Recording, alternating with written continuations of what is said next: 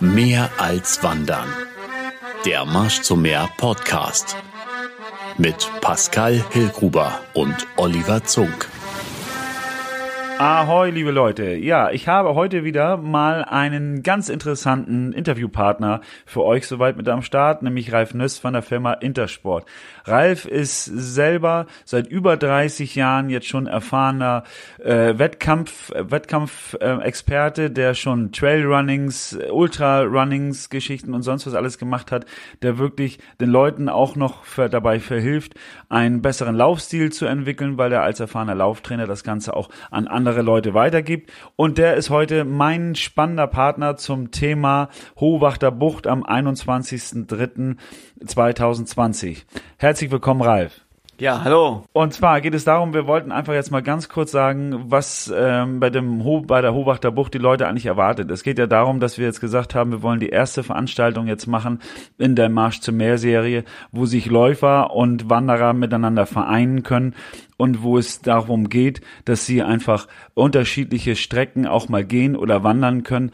Ähm, wir haben es ja auch im Vorwege schon gesagt, dass es eine ganz ähm, ja, wie soll man sagen? Wie ist die Strecke? Wie würdest du das sagen? Ist es sie ist anspruchsvoll. Sie ist landschaftlich unglaublich reizbar. Aber sie hat natürlich auch ihre Tücken. Mhm. Also gut vorbereitet zu sein, ist absolut äh, wichtig. Und da kommen wir ja auch gleich zum eigentlichen Thema ähm, Safety First. Also die Sicherheit, die für die Veranstalter, aber auch für euch Teilnehmer ganz, ganz wichtig ist, hat natürlich gewisse äh, Eckpunkte, die wir einhalten müssen.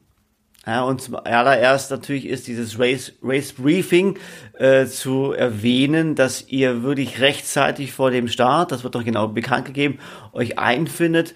Dort werdet ihr die letzten Instruktionen bekommen, wie die Strecke verläuft, worauf ihr zu achten habt, wie die Streckenmarkierungen im Einzelnen aus, auszuschauen haben, wo ihr bitte, bitte, bitte eure Startnummern auch äh, anbringt. Also es wäre ideal für die Helfer und für die Posten, dass ihr die Startnummer vorn tragt, nicht hinten tragt, damit man euch, wenn ihr denen entgegenkommt, auch wirklich erkennbar sind.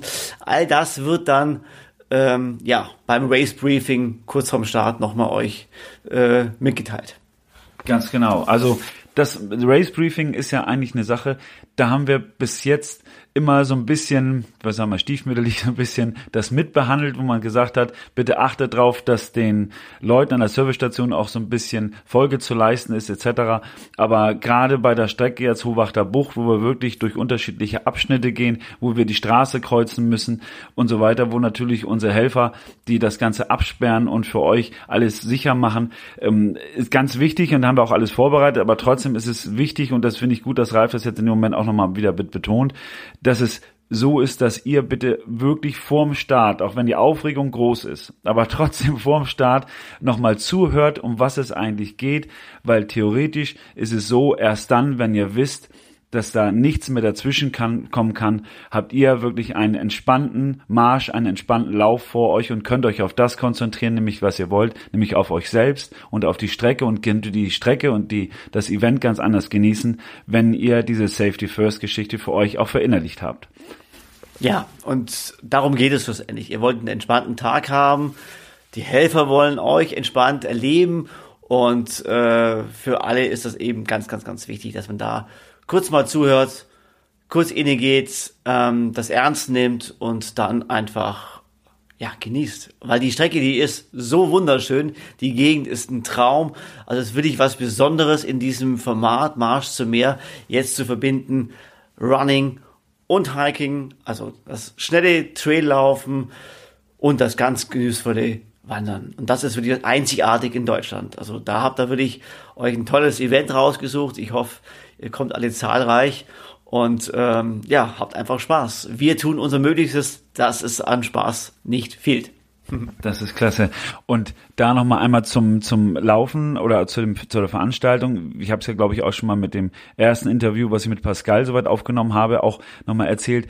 Es ist ja physiologisch ganz wichtig, auch mal zwischendurch eine andere Belastungsform auf den Körper zu bringen, nämlich auch mal zu wandern und zu laufen und eben nicht schräg angeguckt zu werden, wenn man dann doch mal läuft, statt einfach zu wandern. Und so soll es eigentlich für alle weiteren äh, Märsche auch soweit mit sein, dass es auch zwischendurch mal ganz okay ist und weil eigentlich auch ganz wichtig ist, einfach auch mal zwischendurch die, ähm, die Frequenz zu wechseln zwischen Wandern und Marschieren und Laufen und das Ganze auch mal ein bisschen mehr auf Zack bringen können.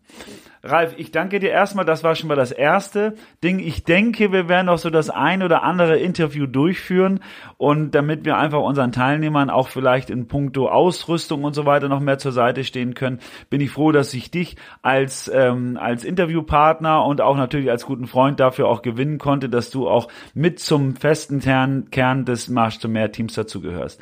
Ralf, vielen, vielen Dank dir erstmal soweit. Ja, ich sage ja auch danke, danke, danke. Ähm, bin gern dabei und gebe gern meine Erfahrung auch weiter. Ähm, und ja, Thema Material ist noch ein riesengroßes Thema. Da werden wir mit Sicherheit noch das eine oder andere ähm, Geheimnis vielleicht auch für den anderen lüften, worauf ihr zu achten habt. Aber dazu später mehr mehr. Sehr gut. Bleibt gespannt und aufgeweckt. Bis dann. Ahoi, liebe Leute. Ja, Oliver hier nochmal. Und zwar geht es darum, dass ich den lieben Ralf Nüss nochmal irgendwie mit am Start habe. Und wir reden gerade über die Frage, der richtige Schuh. Gibt's den überhaupt? Ralf, du, der Experte für dieses Thema Bereifung, ne? Wenn die Leute jetzt fragen und die Fragen kamen, wenn ich jetzt laufe oder wandere in einem Feld, wo es dann doch ein bisschen hügeliger ist, wo es noch ein bisschen trailiger ist, was sagst du als absoluter Experte zu diesem Thema? Ja, danke, Euer.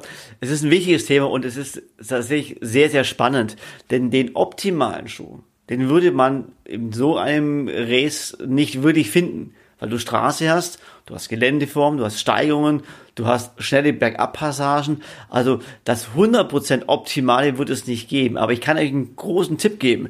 Versucht Schuhe zu wählen mit einer leichten Profilierung, mit einer flachen Sprengung, also die hinten im Verhältnis zu vorn nicht zu hoch sind, damit ihr eben nicht über die Kniescheibe nach vorn so viel Druck erzeugt.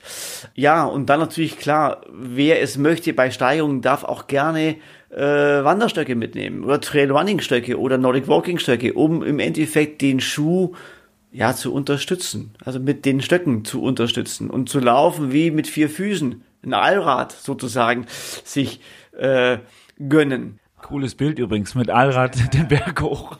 Ja, tatsächlich. Also auch bei den großen Races ist es immer wieder ein Thema, dass es diesen optimalen Schuh insofern nicht wirklich gibt. Ähm, er wird immer irgendwo Schwachpunkte haben, sowohl der Straßenlaufschuh als der Traillaufschuh, aber die Mischung macht's im Endeffekt. Und die Strecke, die ihr dort vorfindet, die hat wirklich alles. Die hat Straße, die hat Wiesenwege, die hat äh, Steinwege, ja, die geht rauf, die geht runter. Also hier ist die große Bandbreite der Schuhprofilierung eigentlich gefordert. Gibt es denn jetzt irgendwas, was du sagst, was optimalerweise jetzt sollte man eher irgendwie mehr auf die Profilierung soweit gehen? Ist es, ist es so, dass dann lieber äh, das darauf verzichten, dass das Profil ja bei Straßengeschichten, ähm, bei Straßenabschnitten das Profil mehr drunter leidet, aber ich glaube, das ist in dem Fall völlig egal, oder? Was meinst du? Ja, in dem Fall ist eine leichte Profilierung absolut äh, vorrangig. Dämpfung ist überhaupt kein Thema. Äh, also das wird kein monotones Laufen sein, wo die Dämpfung groß äh, zum Tragen kommt. Im Gegenteil, weniger Dämpfung ist mehr, weil einfach dann deutlich mehr Stabilität der Schuh aufweist. Ähm, und leichtes Profil macht mit Sicherheit Sinn. Es muss kein grobstolliges sein. Also man darf jetzt nicht den, den Traktorreifen auspacken.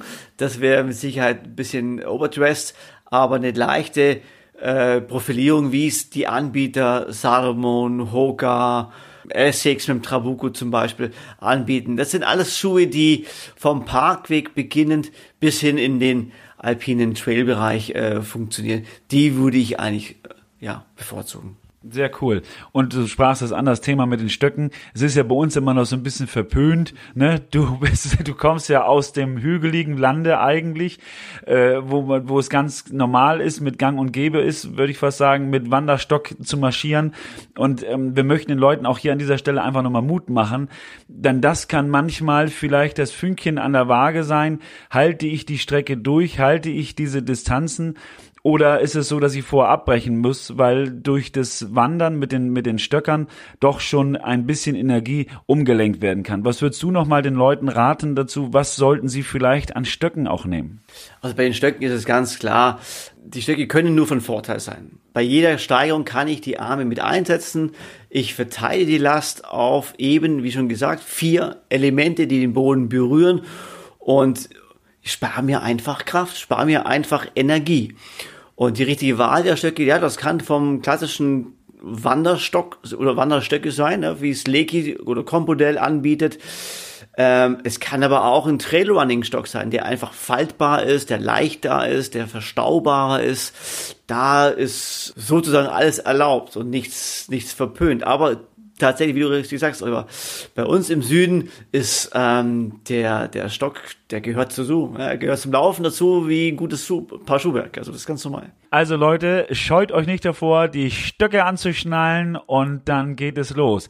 Euch allen einen wunderschönen Tag und ich danke dir, Ralf, ganz herzlich, dass du heute wieder für uns zur Verfügung gestanden hast. Danke dir mal lieber. Sehr gerne, danke auch. Also bis dann, ciao, ciao. Mehr als Wandern. Der Marsch zum Meer Podcast mit Pascal Hillgruber und Oliver Zunk.